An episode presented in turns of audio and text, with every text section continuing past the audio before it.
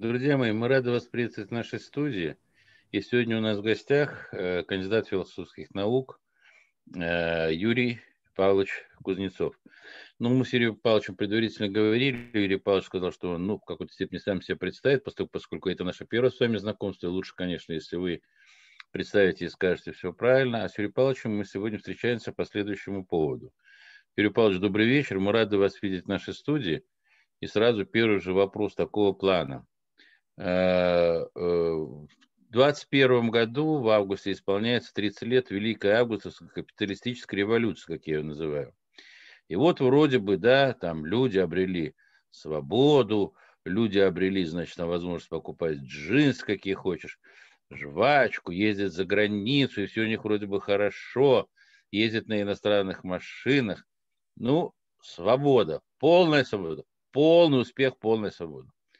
И при этом опрос общественного мнения дают совершенно потрясающие цифры того, что возникает чувство определенной ностальгии по тем прошлым временам, а Сталина упоминают э, в числе, скажем так, ну, людей, которые во всех рейтингах берут э, первый, то есть первое место он берет в рейтингах, да, и только вмешательство государства, там вот когда там два или сколько лет тому назад проводился этот э, всенародное голосование, то есть Александр Невский вывели на первый план, хотя там реально победил Сталин в том голосовании. Э, вот, по вашему мнению, с чем связан все-таки этот феномен? Откуда эта ностальгия? Оттуда это э, вот все чаще появляющаяся фраза.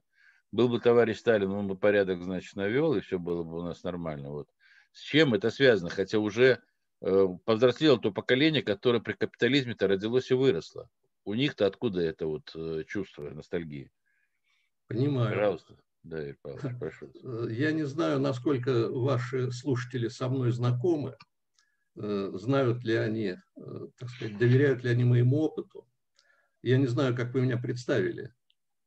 Я сказал, что вы просто кандидат философских наук, потому что сказали, что все остальное вы расскажете сами. А, ну это скучно. Ну тогда э, коротко. Я, в общем-то, профессиональный преподаватель. Э, так жизнь сложилась, что я где-то вот в комсомольском возрасте испытал глубокое потрясение. Э, мы ведь с детства усваиваем обычную информацию почти на всю жизнь. А мне вот товарищ Хрущев сказал, что не в то верю, не так живу. Но мне не очень было обидно, потому что я в ту жизнь-то ничего не вложил. Я ее помню, так сказать, по ГОСТовской колбасе. Вот. Ну, много впечатлений. Я все-таки 10 лет э, прожил, грубо говоря, ну, приблизительно оценивая срока, я ведь прожил-то в Сталинской империи. Его чиновники работали, его традиции были заложены. Вот, поэтому у меня такая, знаете, светлая ностальгия. Я бы много мог вспомнить, рассказать. У меня где-то с 1951 года абсолютно устойчивая память, связанные события. Вот. Но вы задали очень э, такой вопрос серьезный, и я на него должен серьезно отвечать. Вот. О Сталине я рад всегда поговорить, потому что у меня и свои есть воспоминания, с людьми беседовал. И ну, это интересная тема, она поучительная. Дело в том, что опыт сталинской эпохи, его теоретические труды, они ведь совершенно применимы сегодня. Я вот когда был депутатом Госдумы, особенно в первом созыве, я иногда просто цитировал Сталина, не ссылаясь на него. Ну, это 93-й сумасшедший, там, 94-й года, кругом либералы – с телевидения гнали сразу. То есть вначале с радостью пригласят новый депутат, новый человек, и начинают спрашивать, а вот вы педагог, а как вы смотрите на усыновление детей за границу? Ну как, отрицательно. В те годы такой вариант никого не устраивал. Вот. Ну, я такой казался мастодонт, видимо, что мне, в общем-то, еще э, хватило второго созыва, и я уже мог делать твердые выводы о буржуазной демократии. Это абсолютная диктатура капитала. Жесткая, умная, продуманная. Вот, и она вся измеряется в деньгах. Это реальная диктатура. Но ваш вопрос, в принципе, о том, почему распалось советское государство, так я его понял, и почему сейчас ностальгия по этому государству. Изучая историю, я в конце концов понял очень многие закономерности. И защищался я уже э, по философии. Основная моя тема как бы значилась э, глобальные исторические процессы, их закономерности. И вот эти закономерности, они выглядят всеобщим фоном. Все процессы, и природные, и социальные, носят колебательный характер.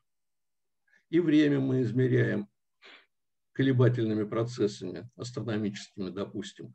Но время может быть и биологическое. Скажем, в природе все наши вот животные в основном каждый год возобновляют новое поколение. Серьезная тема, сразу во рту пересохла, ответственная тема. Тут и по своим временам придется пройтись. Так вот, э, ничего странного, есть такой закон времени. Смена поколения, у людей этот закон времени измеряется не одним годом, это лет 20 где-то в среднем. Вот. И вот этот закон, он настолько прост и понятен, его можно более серьезно рассмотреть, он выложен э, в Яндексе, в моей вот красной книге написан и описан. Э, Зазнобин такой питерский, недавно умерший Владимир Михайлович, «Мертвую воду», кстати, написал. Вот он бился тоже над этим законом. Э, я сам-то питерский, поэтому у меня там все эти вот клановые отношения сохранялись до тех пор, пока люди не убывали или очень высоко взлетали, что их уже не достать. Вот. Но мы все ведь так по-землячески, по-землячески в 90-е годы были знакомы. И вот э, возврат к ностальгии – это нормально. То есть э, всему свое время. Люди живут, знаете, как эта ракета американская «Шрайк» шла на цель, попадала в луч радара, локатора, да, и по нему так это устремлялось.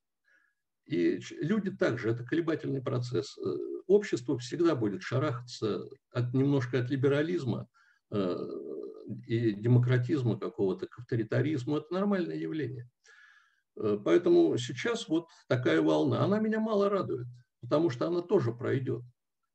А как ее использовать? У нас ведь нет никакой структуры, ведь, собственно говоря, идея коммунизма, она возникла теоретически. А если это теоретическая идея, то теорию-то надо развивать.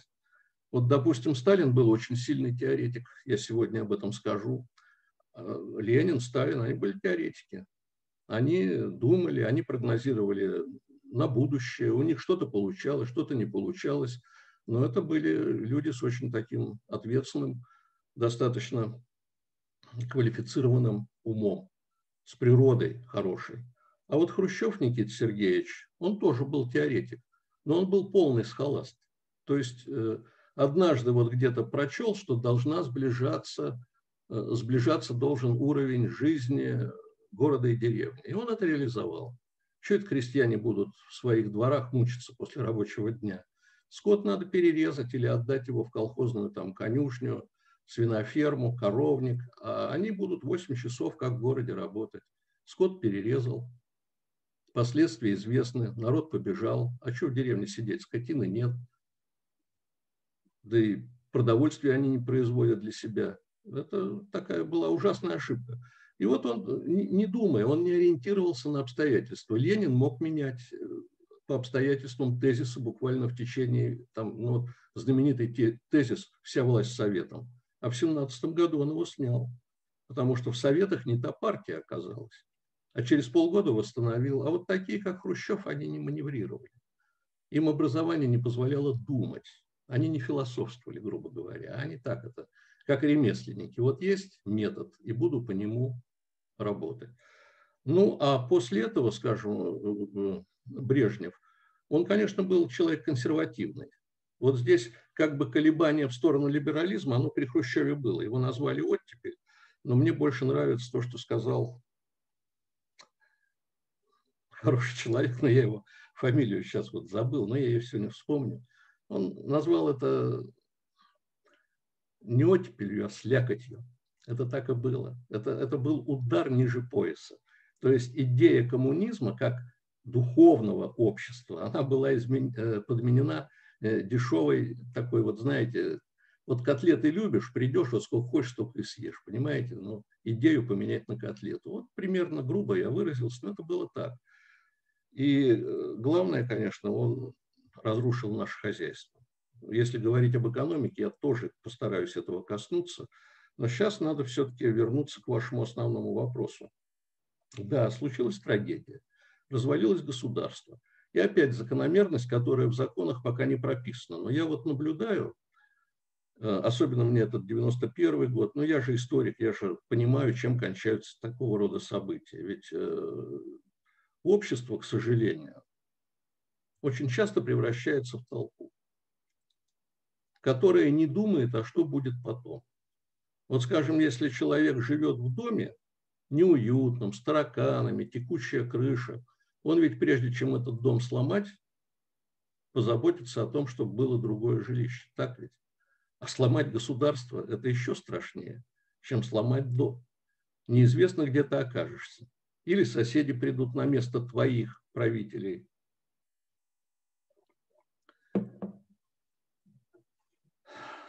Что у нас на картинке изменилось? Вы не обращайте внимания, это а. Наш, вы, на экране вы один у нас присутствуете, то есть у нас периодически экраны могут гаснуть, допустим, да, то есть, но вы все время в э, центре экрана у нас присутствуете. Ну, я тоже извинюсь перед вашими слушателями, я все-таки привык к живой аудитории, так сказать, ориентироваться на интерес слушателей. Сейчас да. я этого обратной связи лишен, вот как часто и власти в государстве лишены обратной связи. Вот я да. примерно в таком же положении. Если ошибусь, меня простят. Но ошибиться я могу только методически. Я не ошибусь в знаниях. То, что я выносил эти знания, то, что я этому жизнь посвятил, и я в них уверен. Но вот сейчас возникает маленький такой вопрос. А к чему приводят вот народные бунты, восстания? Ну, во-первых, очень заметно, в конце концов, что они всегда кем-то инспирированы. Хоть крестьянские бунты бери. Скажем, э, Первая крестьянская война, Болотников смутное время. А ведь откуда он пришел-то? И был-то он генералом от самозванца, Тушинского вора. А, второй момент – восстание Разина. А что он там делал в Персии? Ведь не просто грабил. Есть документы, воспоминания его соратников, что ходил он на берег куда-то, где-то с кем-то общался. А потом богатый приехал с большими средствами, и смотришь, уже поход на Москву. Вроде и крестьянское движение, народное движение, без сомнения – а вот лидер-то откуда подпитался? Э, любое, извините, движение массовое требует больших затрат. Его надо организовать. А Пугачев, э, извините, э, тоже бунт поднял, но что-то он делал на польской территории, на реке Ветка среди староверов, а потом вдруг от староверов польских перешел к нашим на Узень.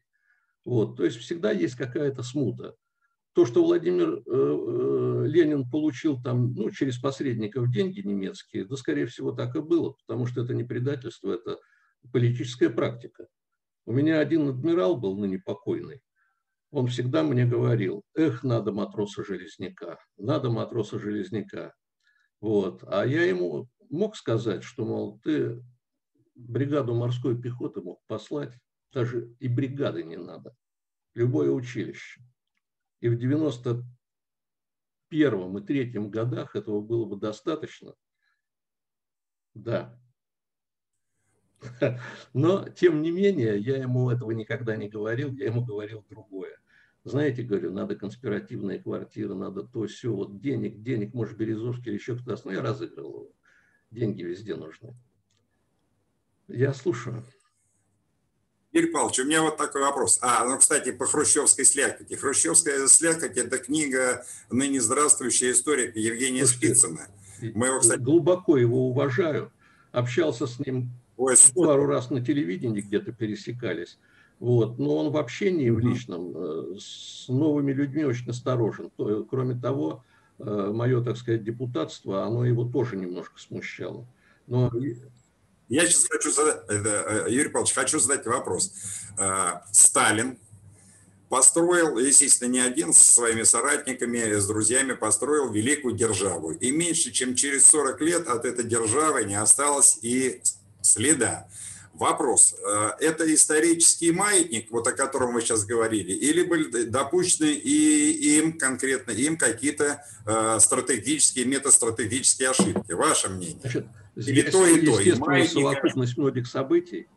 Э, маятник был, но маятник уже стихийный был, а Сталин, он его понимал, чувствовал, потому что, вот, скажем, первая программа партии, она ориентирована была на поколение дореволюционное, сделать революцию. Революцию сделали, надо молодежи дать другую идею. Молодежь – движущая сила. Она, так сказать, опыта у нее мало, она легко поддается. Вот посмотрите в Беларуси, там моложе 30 все бегают, редко, ну, стариков показывают. У нас тоже самое, 91 год, молодежь, молодежь. Вот, ее используют молодежь, к сожалению. И, и в наше время тоже молодежь первая окажется там, где и не надо быть. Вот. А коммунисты этот маятник при Сталине регулировали. Вторая программа партии – построить социализм. Сталин третью программу не объявлял как таковую, но там, само собой, победить в войне и отстроить. Это было сделано. А Хрущев, видимо, слышал звон, да не понял, где он. Взял и написал третью программу, которая оказалась гибельна. Потому что это была такая, знаете, ну, я словечко даже не подберу. По латыни-то их много, этих слов, но надо, чтобы до души дошло. Вот. Это была очень неприятная подмена, которая через 20 лет ударила э, полным недоверием к партии и э, к застою, в конце концов. Ведь э, я уже практически начал ответ на этот вопрос, который от вас еще не услышал, что вот этот маятник, он качался, смена поколения, но его учитывали умные руководители. А уже Брежнев, он пересидел свой срок. То есть 20 лет, но ничего не происходило. А если не происходит, тогда начинаются какие-то сомнения, недовольства. Сталин пересидел два срока, но при нем были постоянные изменения. Причем изменения для живущего поколения в лучшую сторону. Вот что важно понимать. И таким образом вот этот маятник качался раз. Э, Брежнев-то ведь, собственно говоря, консервативно и ненавязчиво проживал то, что было наше. Ведь, собственно, после хрущевской вот этой дурости с его реформами, э, взяв власть в 1964 году и начав реформы 1965 года, Косыгинские так называемые, они же могли очень легко реставрировать старую сталинскую экономику. И я к этой экономике должен сейчас вернуться, вот, поскольку опыт Китая нам показывает, что не обязательно было развалиться нашему государству ссылаются на то, что, дескать, мол, вот не было там личной инициативы, там не было чего-то такого. Ведь, собственно говоря, мы-то с вами знаем, что Китайская Народная Республика была написана с нашей советской кальки, их конституция, вот та, которая в 1949 году вступила в силу. Тоже руководящая роль партии и многоукладное хозяйство. Я как историк вам сейчас напомню вещи, которые у нас не популяризировались. НЭП никто не отменял. Поэтому сталинская экономика была многоукладная. И в школе, по крайней мере в советской, очень жестко учили. Есть группа А, это производство средств производства, и группа Б, производство товаров потребления. Так вот, плановая экономика, она всецело была в руках сталинского государства. И строительство опережающих фабрик, заводов, то есть осуществление сталинского тезиса, что мы должны за 10 лет пробежать расстояние, которое другие страны прошли за 100 лет, это реализовалось. Через большие героические усилия реализовалось, да. Юрий Павлович, давайте тот же самый вопрос задам по-другому. Давайте пофантазируем. А да? чуть-чуть хочу закончить. А, потому так... что группа «Б» товары производства – они при Сталине полностью реализовались через артели индивидуальных э, по, по патенту работавших людей.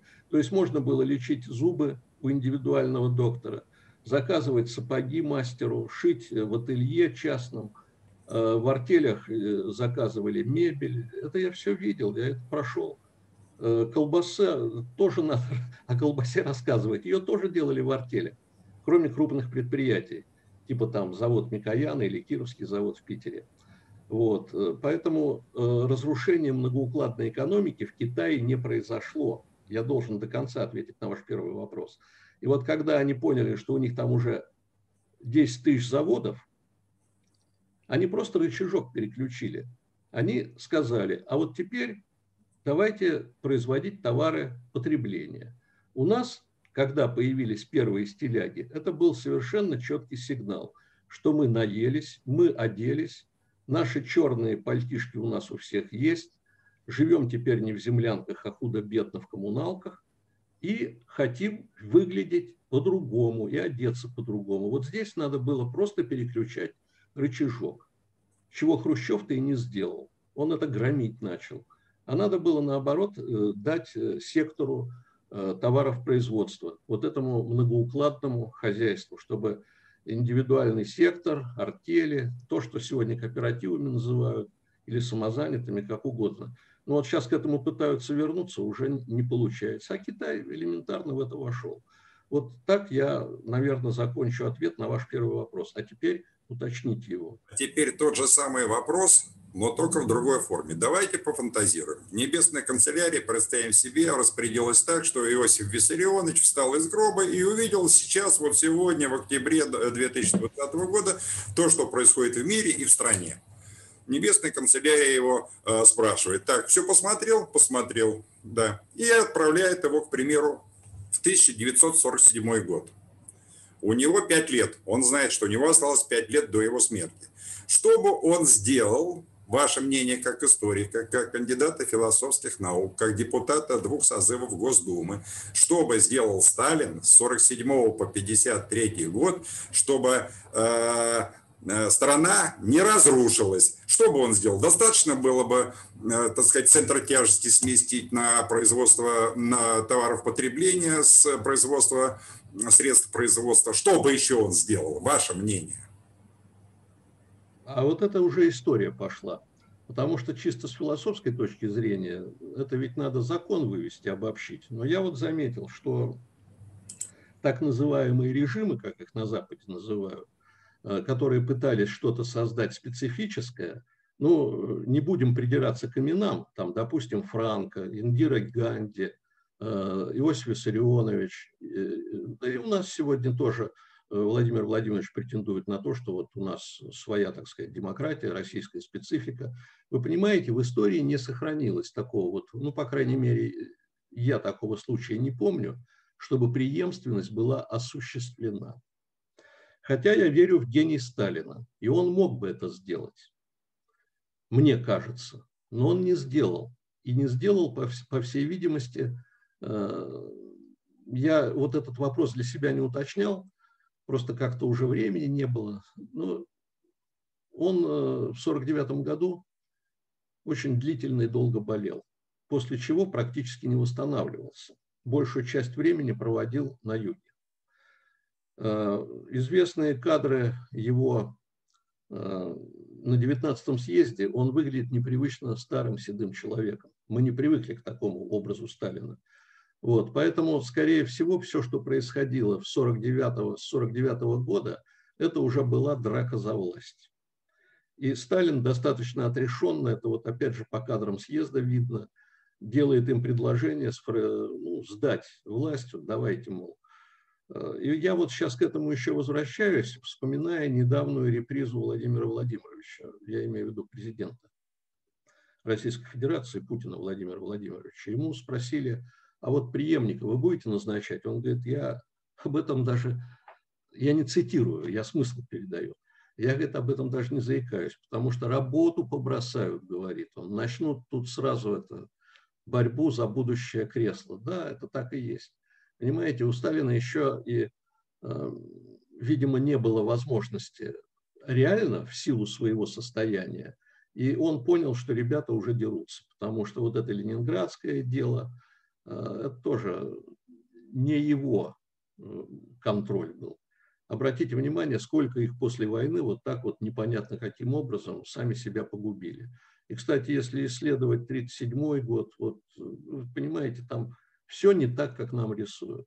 И зоны сталинские иначе выглядели, чем, допустим, Гинзбург э, или Аксенов пишут. Я же на Колыме специально несколько лет провел, изучая эти вопросы.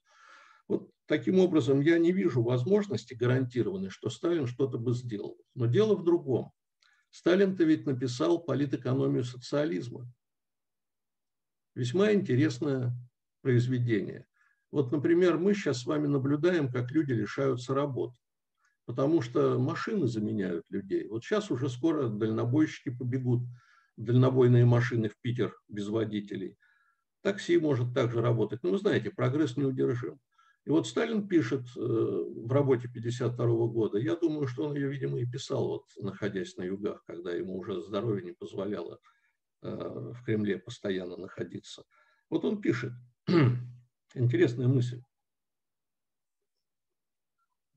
что мы будем сокращать рабочий день и рабочую неделю, и даже цифры приводят, что мы можем это позволить себе, работа до обеда, там 3-4 дня в неделю, и тогда мы освободим время для самосовершенствования человека, развития его духовности, его образования, знаний и так далее. Да? То есть у него очень светлые были представления о людях. А вот то, что мы с вами пережили, э, в общем-то, и в 70-е уже, ну, еще жировали мы в 70-е, а вот 80-е, как, знаете, в этой сказке про Буратино, покажешь дураку гроши, делай с ним что хочешь. Я же помню эти миллионные толпы в Питере. В Москве у вас тоже не меньше там творилось. Вот. А самое главное, ну кто там был? Работяги, которые, в общем-то, уже от дисциплины, ну не хочу даже вспоминать. Вот и получили по заслугам. В 92-м уже везде там писали Е, Б, Н метровыми буквами, где только можно. Бегали, переживали. В 93-м попробовали что-то сказать. Три танка разогнали всех. Поэтому я и сказал, что иногда полка хватит, чтобы решить все вопросы. Вот. Но э, самое главное, что после Сталина теория не развивалась.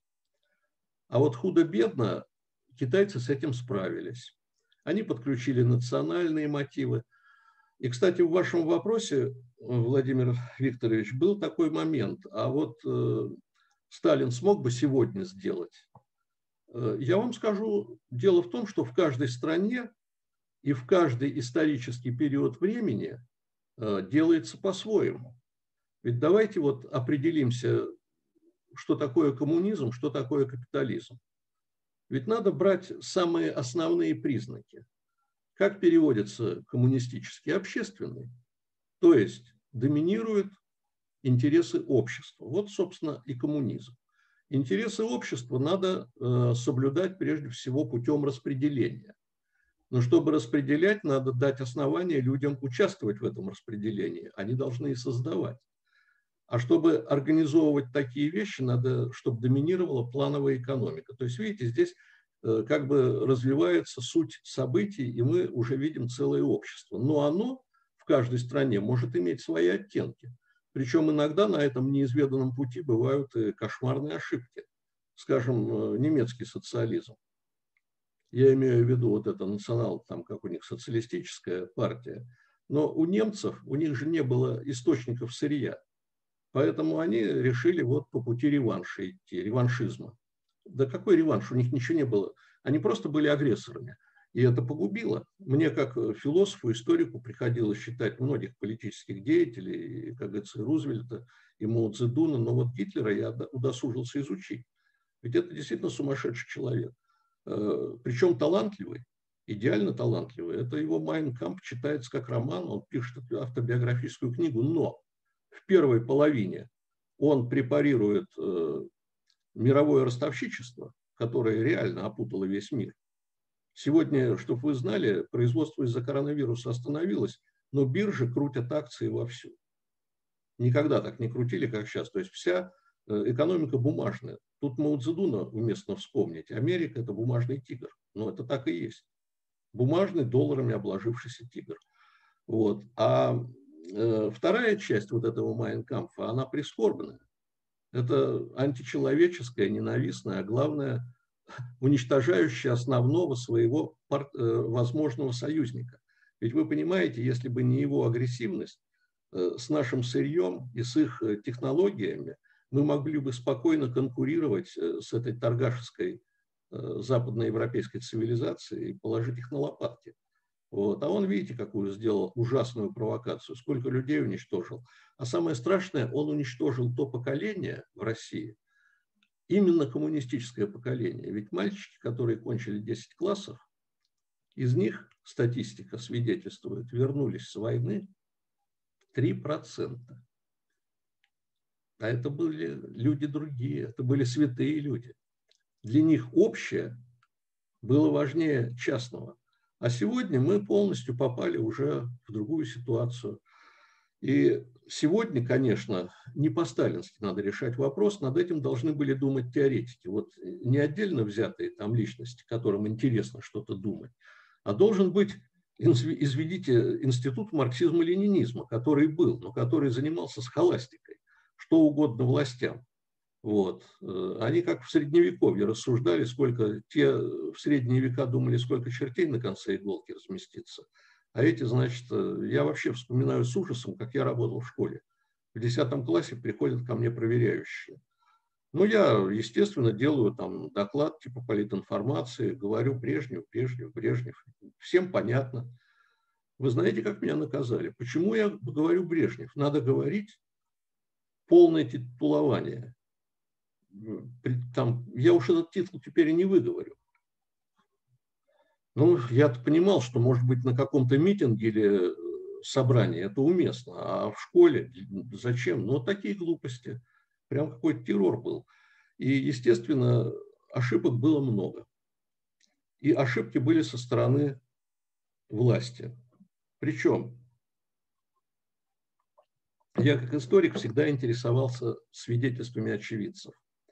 И у меня вот была такая слабость, как кого-то обидят, я к этому человеку поближе, потому что в чиновничьем мире очень жестко. Если человек репрессирован, от него все отворачиваются. Вот, поэтому я, например, по возможности членов ГКЧП из тюрьмы вынимал сам. Ну, в смысле, их освобождал не я, но я встречал. Проводил с ними много времени, расспрашивал. О, вы знаете, сколько я хорошего и интересного узнал. Вот, то есть сакральность власти для меня рухнула. И, кстати, как я в Думу попал, так это тоже вопрос такой же. Э, я его просто сейчас не буду поднимать, мы отвлечемся, далеко уйдем. Вот. А Сталин сегодня, он бы, конечно, э, ну, по-другому бы совершенно все делал. Вот. Я, знаете, над чем задумываюсь? Э, ведь, собственно, вот этот институт, который при коммунистах выродился в ни во что, ну вот смотрите, Жириновский создал свой институт, готовит себе кадры. Но у Жириновского нет идеологии. Он вписался полностью в эту вот э, демократическую процедуру и погубил свое политическое лицо и будущее. Потому что все его усилия уходят на подготовку к выборам и в эти вот игры. Он и играет. Но в эти же игры играют и коммунисты. Чего Зюганов-то добился за 25 лет? Руководства партии, хотя уже 30. Он же с 91-го там где-то, с 90-го года, 30 лет. Ну, я, может, грубо скажу, но он спустил в политическую канализацию целое поколение коммунистов. Их же было 17-18 миллионов в 91 году. Ну, вот они спокойно в его, так сказать, бытность, при его великом 30-летнем руководстве ушли в небытие. Так вот, сделал бы э, тот же Зюганов институт марксизма-ленинизма, да разрабатывал теорию. Ведь вы смотрите, как интересно иногда задумаешься. Как складывается политическая ситуация, что наши нуариши, ну иначе их не назовешь, олигархи там как угодно, они ведь э, на Западе-то не нужны. Следовательно, свою безопасность они должны обеспечивать, находясь в России. Таким образом, возникает ситуация, когда они должны решать социальные интересы э, своего населения. Иначе они просто безродные космополиты и до свидания. Можете ехать на свои западные виллы, и неизвестно, чем вы там кончите. Могут ведь и наказать, многих наказывали. Поэтому как бы есть надежда, что они пойдут навстречу. А что им предложить? И вот вы знаете, у Ленина есть государство и революция, по-моему, э, или да, да, и еще в очередных задачах он возвращается к этой теме, но буквально мимоходом. Он приводит пример Пруссии и говорит о том, что он говорит о госкапитализме, короче говоря, о государственном капитализме. Он э, приводит пример Пруссии, что там власть у юнкерский, юнкерский помещичьей вот этой аристократии. Не у капитала, а у аристократии, военной аристократии. И замечает, у Ленина в трудах можно прочесть, что нам в этих условиях надо подумать, в условиях э, двоевластия в сентябре, а не предложить ли нам нашей буржуазии такую вот сделку. То есть мы власть, но вы остаетесь при своем капитале. И вы знаете, вот э, там, где некоторые добивались успеха именно на том, что, ведь вы посмотрите, не некоторые, я вам честно скажу, и в чем был феномен Гитлера? Он же отнял собственность у евреев, а своих он э, не тронул. Все эти Мессершмитты и прочие, они у него остались при делах. А мы своих Путиловых, Рябушинских под зад ногой. Но они-то ведь были организаторами производства. То есть тут можно некоторые параллели провести не в нашу пользу, что мы вот неразумно поступили. А Ленин как раз вот об этом написал, но произошел, соответственно, и э, сдвиг в событиях. Там очень любопытное было такое неизученное историками событие. Керенский вооружил Красную гвардию, вы это знаете, да? Вот и все. Это можно будет как-нибудь рассмотреть э, со специалистами, да я и сам мог бы поверхностно на этот вопрос ответить. И вообще Керенский и Ленин из одной школы, родители по службе связаны. Что это за подвиг такой был? И ситуацию с Корниловским мятежом Керенский спровоцировал. Любопытное вообще событие. Э, вы знаете, элита, она ведь, э, я вот на телевидении, там, что и в Думе, и везде, я понял одну вещь, что мы, рядовые вот обыватели, так я скажу, э, ну вот я до 40 лет был просто-напросто, так сказать, учитель в школе и все. Ну и что? У меня были такие сакральные представления у власти. А когда я повращался, посмотрел, э, на экране они все враги, все они, так сказать, э, конкурируют друг с другом. Многопартийная система, а в быту они за одним столом кушают. Приходят там в думские рестораны, сидят рядом. Ну, понимаете, это же просто смешно. Поэтому элита есть, куда от этого денешься? Она связана капиталами, она связана родством, если хотите, кумовством, тут землячеством. Вот. И вместе с тем они изображают какую-то бурную там, деятельность взаимно э, враждебную. Нет, до поры до времени они дружные. Но вот когда они будут бороться за власть, вот это будет, конечно, момент серьезный. Но я вернусь к госкапитализму. Вот тема. Сидели бы Зюганов, Сыта и думали, как вот современную Россию можно было бы повернуть немножко хотя бы в сторону общих интересов. Коммунистический – это общественный. Причем, знаете, вот я вспомню реостат или, э, так сказать, шкалу звуковую на компьютере. Ее ведь движешь громче, тише, ярче, темнее. Абсолютное подобие и во властной структуре. Больше либерализма, больше авторитаризма. Э, это всегда регулируется больше коммунизма, э, меньше коммунизма, то есть больше, меньше общественного интереса, значения.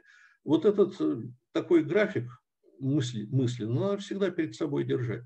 В какую сторону он движется? Сейчас мы, да, видим, что начинаются какие-то хлопоты об общих интересах, но при этом все равно дележ пока не в пользу общества. Однако события меняются, что-то должно происходить. А вот Зюганов, еще раз скажу, не создал институт, в отличие от Жириновского, и научные проблемы не разрешает. Он типичный чиновник. Типичный. Типичный э, карьерный чиновник. Еще одна, одна неприятность. Э, оппозиция всегда дерется за свою как бы нишу, как в животном мире, извините меня, прям какой-то социальный дарвинизм. Вот. То есть э, националисты бьют националистов, коммунисты коммунистов. А те, кто у власти, они спокойно пользуются ситуацией, сохраняют свое большинство. Вот есть сейчас лидер у коммунистов? Нет. У националистов есть лидер? Нет. Ну, я смотрю, я один сегодня говорю. Вот. Вы уж так сумели вопросы поставить, что двумя словами не отделаешься. У нас просто такой формат нашей передачи. Мы обычно даем высказываться нашим гостям – и не особо их мучаем вопросами, поскольку, поскольку все-таки интереснее нашим слушателям слушать мнение приглашенного гостя, а не наше. Но вот э, наше время практически подошло уже к концу, я вот смотрю просто на время, да?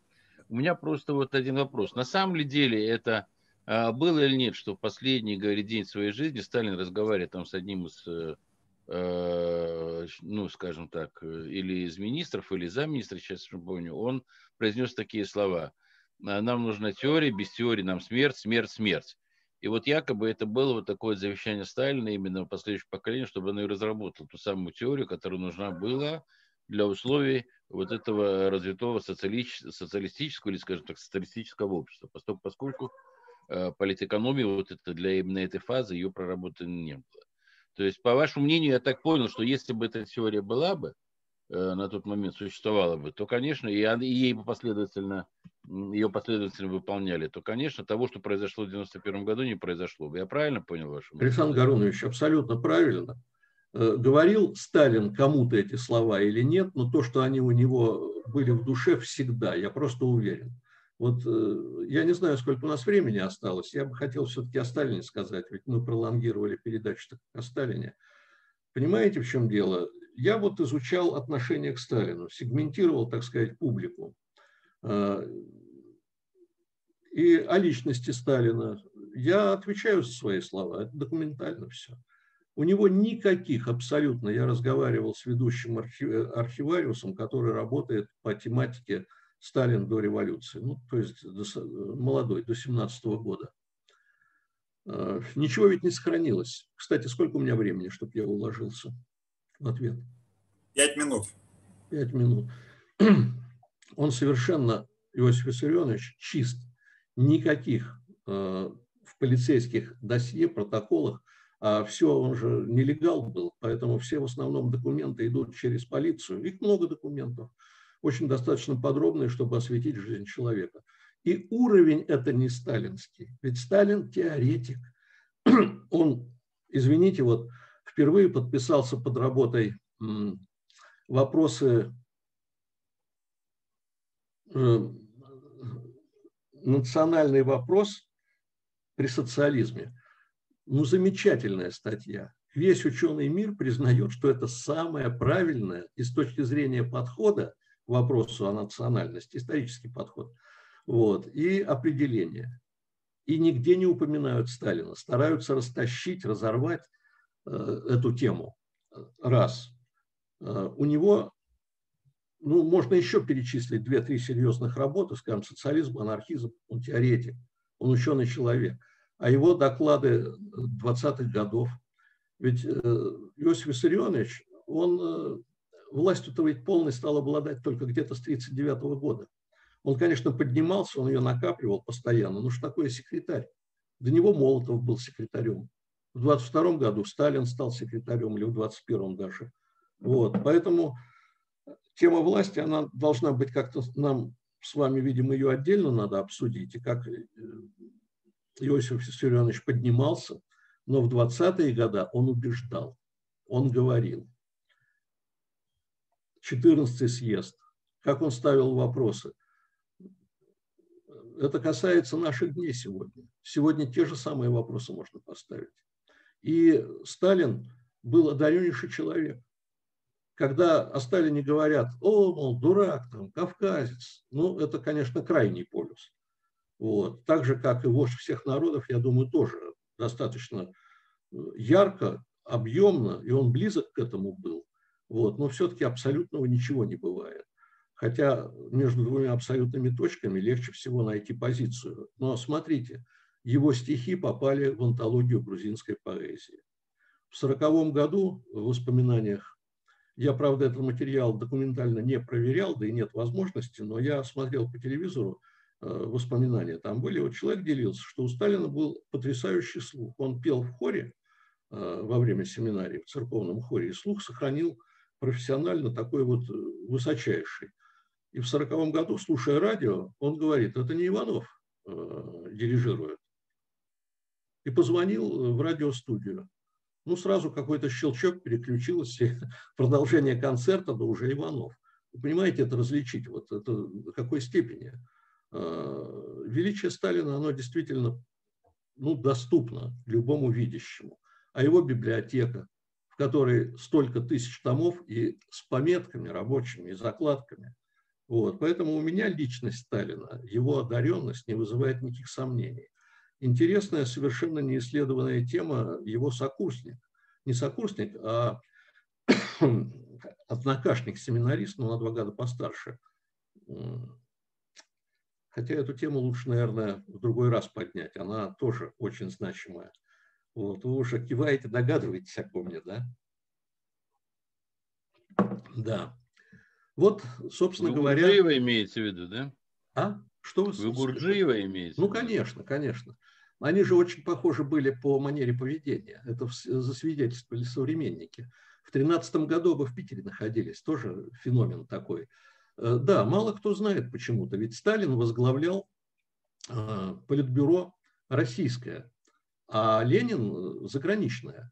И получается, что когда Ленин вернулся, вот я об этом сам не задумывался – но есть замечательная книга, я как-то говорил э, Владимиру Викторовичу. Александр Бек, автор э, Волоколамского шоссе, написал на следующий день. Это молодость Сталина, и там описывается 17-й год. Да, у Сталина ноточки просматривались в отношении Ленина, теоретики. И, Ленин, и Ленина Сталин передразнивал в кругу своих именно в 17 году идет боком и руку вперед и смотрит в сторону. Так он и политику ведет. То есть такие замечания колки. А ведь Бек очень профессионально честный человек. Лучшая книга о войне, такая вот документально оправданная, о 41 годе, это он. И я думаю, что будучи, он, по-моему, третьего года рождения Бек был, вот, конечно, он с современниками Сталина общался и писал портрет этот очень реалистично.